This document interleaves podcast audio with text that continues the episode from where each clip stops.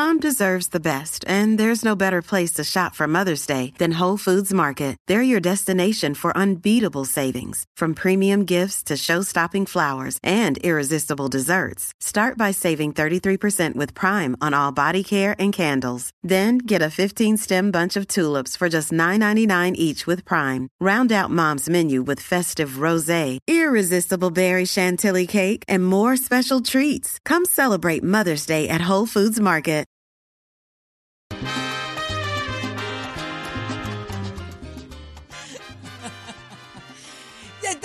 Regreso en Nación Z y esto que usted escucha es que llegó Leo Díaz y Leo Díaz. Leo Díaz fuera del aire y al aire es una cosa seria, es muy seria. Vamos de inmediato a hablar con el licenciado Leo Aldrich, que ya está con nosotros. Buenos días, licenciado. Buen día, Leo. Buenos días, Saudi, Eddie, Jorge, a toda esa gente que nos escucha por Nación Z. Leo. estar con ustedes. Qué bueno que está ya eh, acá en Nación Z. Licenciado, vamos a hablar de inmediato eh, de lo que trasciende en el día de ayer tarde y hoy en la mañana en todos los rotativos. Y es que el exalcalde de Guaynabo, Ángel Pérez, está pidiendo que se desestimen los cargos, obviamente por medio de su abogado Osvaldo Carlos. Eh, aparente, ah, y ellos reclaman de que no hay suficiente evidencia.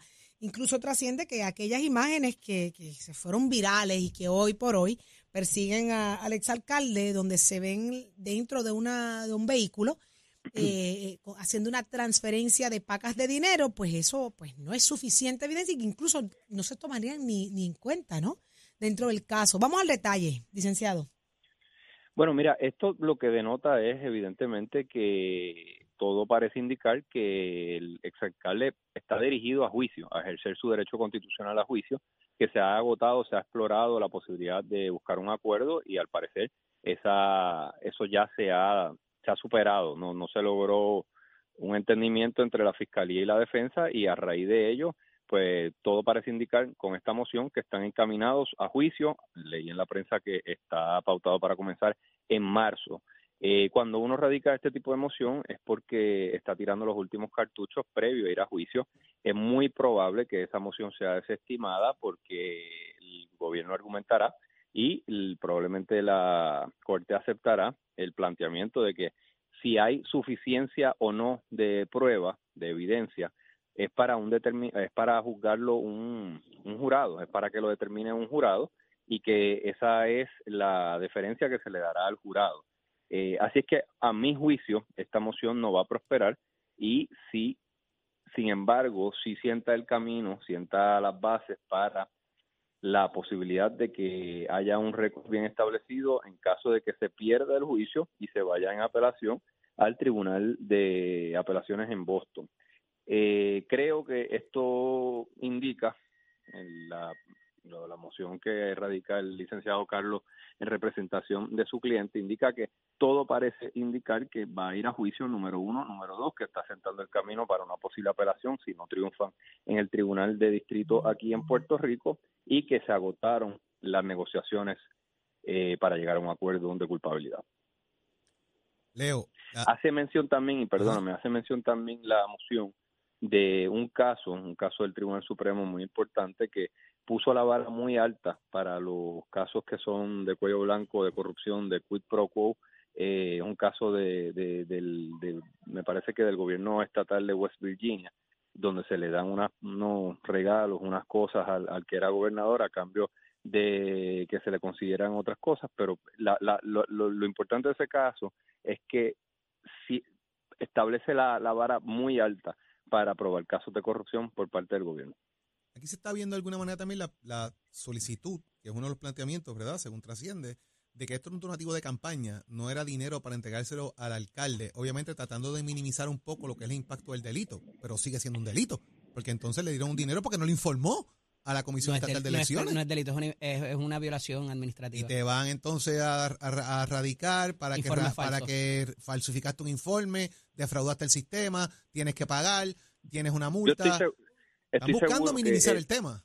Estoy seguro que el, exa- el, el exalcalde de Guaynabo preferiría mucho más una multa administrativa, una incluso un, un asunto eh, penal en Puerto Rico que un delito federal de marca mayor porque, o sea, está tratando, como tú bien dices, Jorge, está tratando de minimizarlo, está tratando de mitigarlo, está tratando de buscar una defensa y eso es el derecho que tiene, por supuesto. Con quitarle la jurisdicción a los federales nada más ya va ganando. Y está viendo, estamos viendo un anticipo de lo que puede ser la teoría de defensa de eh, del exalcalde diciendo, bueno, esto era un donativo de campaña, no estaba vinculado con nada más, no hay forma de que ustedes asocien una cosa con la otra, me dieron un donativo de campaña, quizás no de la forma más ortodoxa. Porque es un contratista del municipio, el que yo lo beneficié y por eso me está ayudando la campaña para quedarse con el contrato. Eso lo dirá la fiscalía. pero debería ser el hilo conductor, creo yo. Claro, pero la defensa lo más seguro va a plantear, mira, quizás esto no tiene que ver una cosa con la otra. Uno, dos, eh, es legal que se me den donativos de campaña, la ilegalidad sería no reportarlo, etcétera. Eso sería un planteamiento administrativo eh, en la Comisión Estatal de Elecciones. Pero sí, lo que se está buscando en este momento, que todo parece indicar que no va a haber un acuerdo, a menos que sea de última hora, es establecer el camino para una posible apelación en caso de no triunfar a nivel de distrito y dos, se anticipa cuál va a ser quizás la defensa, la teoría de defensa del exalcalde de Guaynabo, Ángel Pérez. ¿Va a prosperar esa, esa solicitud de desestimación, Leo? Entiendo que no, entiendo que no porque creo que el gobierno va a decir y la Corte va a aceptar el argumento de que si hay suficiencia o insuficiencia de prueba está para determinarlo un jurado, no para quitarle esa jurisdicción al jurado y determinarlo de antemano. Si hay o no los elementos del delito, de nuevo, el planteamiento va a ser que es un asunto de derecho y lo resolverá en su momento. Eh, eh, si es un asunto fáctico, lo resolverá el jurado y si es un asunto de derecho lo resolverá en pleno juicio eh, eh, la, jueza, la jueza Aida Delgado. Creo que no va a prosperar, pero ciertamente tiene un precedente jurídico bueno, un precedente jurídico sólido del Tribunal Supremo de Estados Unidos que en tiempo reciente, creo que en menos de cinco años para acá, que resolvió que la vara para que el gobierno pruebe casos de cuello blanco, de, corrupción de funcionarios públicos, en casos de quid pro quo, de dame algo para recibir otra cosa, es bastante cuesta arriba. Licenciado, muchísimas no gracias. No están desprovistos, la defensa no está desprovista, no significa que vayan a ganar, pero tienen tela donde cortar, tienen tela de donde eh, defenderse, de defender al alcalde, el exalcalde de Guaynabo va a estar sumamente interesante el proceso, así que estaremos pendientes. Licenciado, muchísimas gracias por haber estado con nosotros como siempre. un placer. En esta su casa, Igual Nación Z. Vamos de inmediato a la línea telefónica porque está con nosotros ya Vilmari Rivera. Ella es la nueva procuradora de la mujer y está en línea. Buenos días. Buenos días. Hola, muy buenos días. Saludos. Buenos días. ¿Cómo está? ¿Moreteada o está contenta? Porque acogió más golpes que saco de boxeo de ayer para acá. yo estoy ilusionada, estoy feliz, creo que estoy ilusionada ciertamente con esta gran oportunidad que tengo de poder eh, llevar mi experiencia y peritaje a la oficina de la Procuradora de las Mujeres y poder adelantar el, arduo trabajo que tenemos por delante de defender los derechos de las mujeres y de crear mejores posibilidades, ¿verdad?, para, para nuestras niñas y nuestras mujeres. Sin embargo, eh, usted cuenta con el aval del gobernador, pero ya en el Senado la cosa está apretando con la delegación del PNP. Eh, ¿le sorprende o ya estaba esperando que algo así ocurriera? Ciertamente esto es un nombramiento que es importante, ¿verdad? Por la relevancia que tiene, por la cantidad de años en las que se va a estar ocupando esta posición. Y la responsabilidad que conlleva, sobre todo. Ciertamente, la responsabilidad. Nosotros tenemos un sinnúmero de responsabilidades como parte de, eh, ¿verdad? En, mis facultades como procuradora de las mujeres. Sin embargo, también eh, respeto y me alegra muchísimo que se puedan estar expresando los senadores y senadoras con relación a este nombramiento a lo que esperan del mismo. Eh, respeto sus posturas, en algunas concurro, en otras no, pero respeto, esto es parte de la libertad de expresión y de sus funciones como legisladores y legisladoras. Eh, sin embargo, lo que quiero es que me den la oportunidad de, que me conozcan, de que evalúen mi trayectoria. O sea, yo tengo una trayectoria trayectoria probada de 18 años de servicio. Por, las, yo, por el pasillo donde yo todos los días caminaba, yo veía el rostro de la violencia, yo hablaba con víctimas de violencia doméstica, yo resolvía los problemas de esas mujeres, ¿verdad? Y de esos niños y niñas. Así que mi trabajo diario está ahí. Eh, el trabajo, ¿verdad?, colaborativo con otras organizaciones, en grupos y mesas de trabajo, la más reciente fue PARE, pero he trabajado incluso, ¿verdad?, en grupos de trabajo que han sido bajo otras administraciones, porque yo no tengo etiquetas Mi trabajo es servir, es adelantar los derechos de las mujeres. procuradora, ¿usted representa el feminismo, el feminismo radical? No, yo represento la salvación radical de la vida de las mujeres. ¿Cómo Eso piensa- es lo que yo represento. ¿Cómo piensa usted eh, sobre la perspectiva de género? Estoy haciéndole las preguntas que Joan Rodríguez Bebe expresa sobre usted. Y quiero saber cómo Yo usted le en- contestaría. Yo creo en la equidad, que es lo que establece la ley orgánica. Si se lee la ley orgánica de la Oficina de la Procuradora de las Mujeres, establece que esa oficina tiene que trabajar bajo lo que es la, equidad de género, la defensa de la equidad de género y garantizar, ¿verdad?, que todos y todas tenemos los mismos derechos y responsabilidades. Eso lo establece la ley orgánica, que no la creé yo. Esa ley está vigente, esa ley fue legislada y es la que está vigente. ¿Cuál va a ser el rol del gobierno en el tema de la perspectiva de género de estar usted ya confirmada en la posición? Vuelvo y repito, mi función va a ser el que todos los trabajos que se conduzcan desde la oficina de la procuradora estén basados bajo el término de la equidad, el que nosotros podamos hacer un análisis, una investigación, no tan solo de, de, eh, de, de seguir eh, desarrollando y fortaleciendo aún más las estrategias para atender el problema de la violencia de género, sino poder trabajar con la diversidad de problemas que tienen las mujeres, problemas con, con, acceso a, un techo seguro, a la salud, a mejores oportunidades de empleo, a garantizarles redes de apoyo, el que puedan tener centros de cuidado de niños para que puedan ¿verdad? lograr su autosuficiencia económica. Eso nosotros lo tenemos que trabajar desde esa oficina y va a ser bajo ese enfoque, bajo lo que es la equidad de género. Procuradora, en un momento dado, bajo su función no como directora del hogar, sino como el otro grupo al cual usted pertenece, entiendo que preside o vicepreside, había hecho unas críticas. Presidió. Había hecho unas críticas que algunas de ellas se recogen en titulares de prensa sobre la manera en que el, eh, la administración de turno y administraciones pasadas habían manejado el asunto de la declaración de emergencia, particularmente en cuanto a la violencia de género. Eh, llegó al punto de inclusive de traer el asunto de que la posición de procuradora de la mujer no debería ser un nombramiento del gobernador. ¿Usted se sostiene en esa posición al día de hoy? Yo lo que quiero aclarar, y, y qué bueno que traes ese punto para poderlo aclarar, es que hay que, es que siempre eh, mantener claro bajo el contexto en que se dieron esas expresiones. Yo estaba representando y estaba exponiendo el sentir o la opinión de un grupo, un colectivo que yo representaba y que yo era la portavoz. En ese caso eran nueve organizaciones que son integrantes de la red de albergues de violencia de- de violencia de género. Así que mi función era transmitir lo que nosotros en esa vista pública, para la cual fuimos citadas, que era que diéramos recomendaciones sobre cómo se podía manejar la oficina. Las directoras entendieron que era la forma adecuada, que a futuro, si se enmienda esa ley, se podría hacer ese tipo de, de, de nombramiento. El nombramiento que hizo el gobernador en estos momentos es el que el, el Estado de Derecho ¿verdad? establece bajo la ley orgánica de la Oficina de la Procuradora de las Mujeres. A mí no me molesta que sea el gobernador el que me haya nombrado. Eh, siempre creo que hay espacio para escuchar a todas las partes. O sea, para clarificar, esa era la opinión de esos nueve hogares o esas nueve instituciones que usted representaba, no necesariamente la suya propia. Esa era la opinión y era mi responsabilidad transmitir esa opinión. Y eso fue lo que hice en mis funciones como presidenta de la red de albergues. ¿En qué se basaban en ese momento?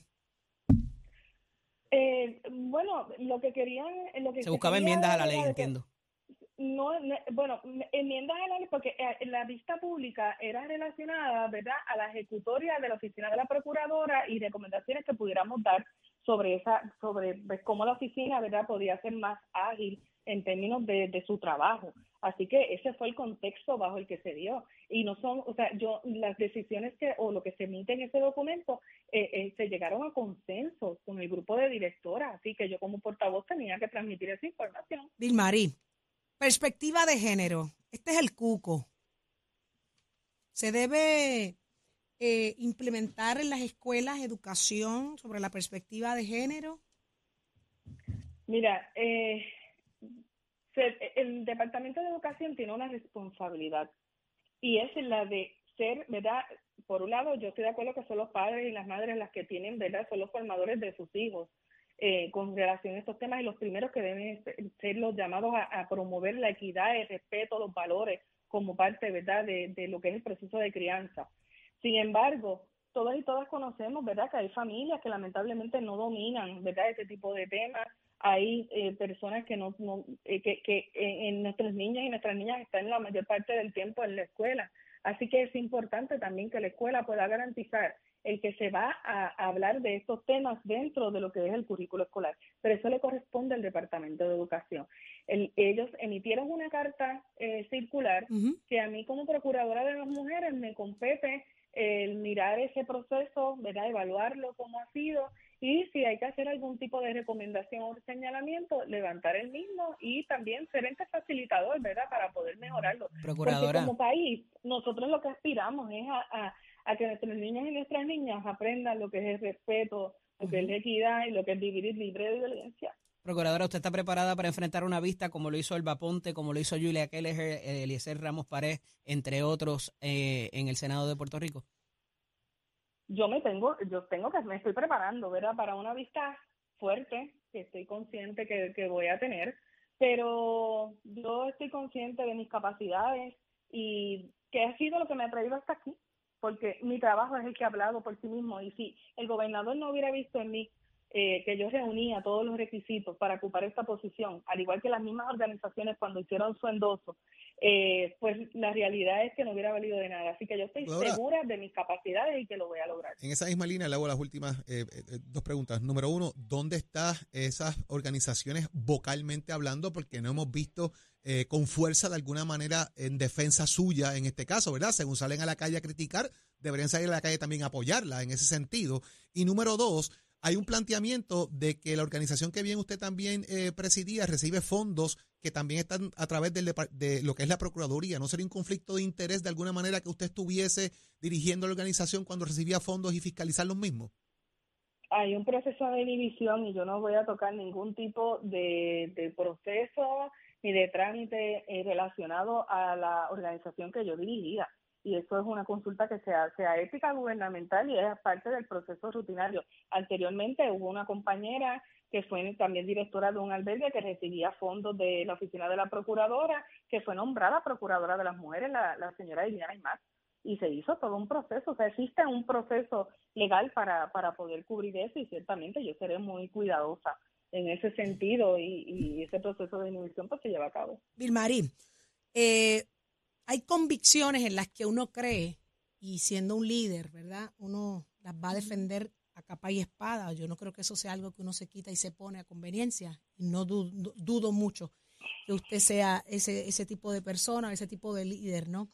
Si esta, esta, estas reclamaciones, estas exigencias dentro de la colectividad del Partido Nuevo Progresista siguen siendo de ataque, siguen siendo señalamientos que, que, que perjudiquen la probabilidad de que usted sea finalmente nombrada. Eh, comenzó diciendo este, en esta entrevista que estaba muy ilusionada. ¿Ya tiene ese saco lleno también? ¿Lo tiene listo por si acaso? Yo tengo el saco porque yo, lo que me mueve a mí, este, fíjate que para una persona como yo que lleva tantos, llevaba tantos años trabajando desde el anonimato prácticamente, porque verdad yo era una persona privada, el tomar una decisión como esta, de tener que exponerme públicamente, lo hago por la convicción de que si, si bien es cierto que es importante desde mi posición, las posiciones anteriores, hacer reclamos, eh, dar recomendaciones, denunciar cuando hubiera que denunciar algo, como pasaba cuando no habían fondos para los albergues, que fui muy vocal con respecto a eso, eh, y siempre lo he sido lo seguiré siendo, ¿verdad?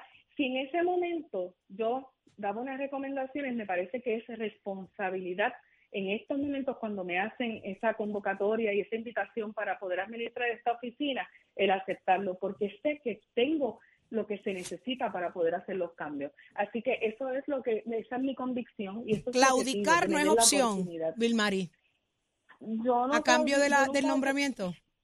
Yo nunca he claudicado, de hecho yo yo lo que lo que he hecho eh, durante estos dos días, porque lo que llevo son dos días prácticamente públicamente expresándome, es hablar de mi trayectoria, hablar de lo que es lo que siempre he defendido y lo que he hecho durante toda mi vida, que es salvar vidas, atender a las víctimas y buscar soluciones a esta problemática. Pues mire, yo la yo la felicito y ojalá y se mantenga siempre así, que sea nombrada porque necesitamos eh, llenar esos zapatos grandes de mucha necesidad, mucha importancia para todas las mujeres. Eh, pero pues por lo que se avecina, el camino va a estar duro.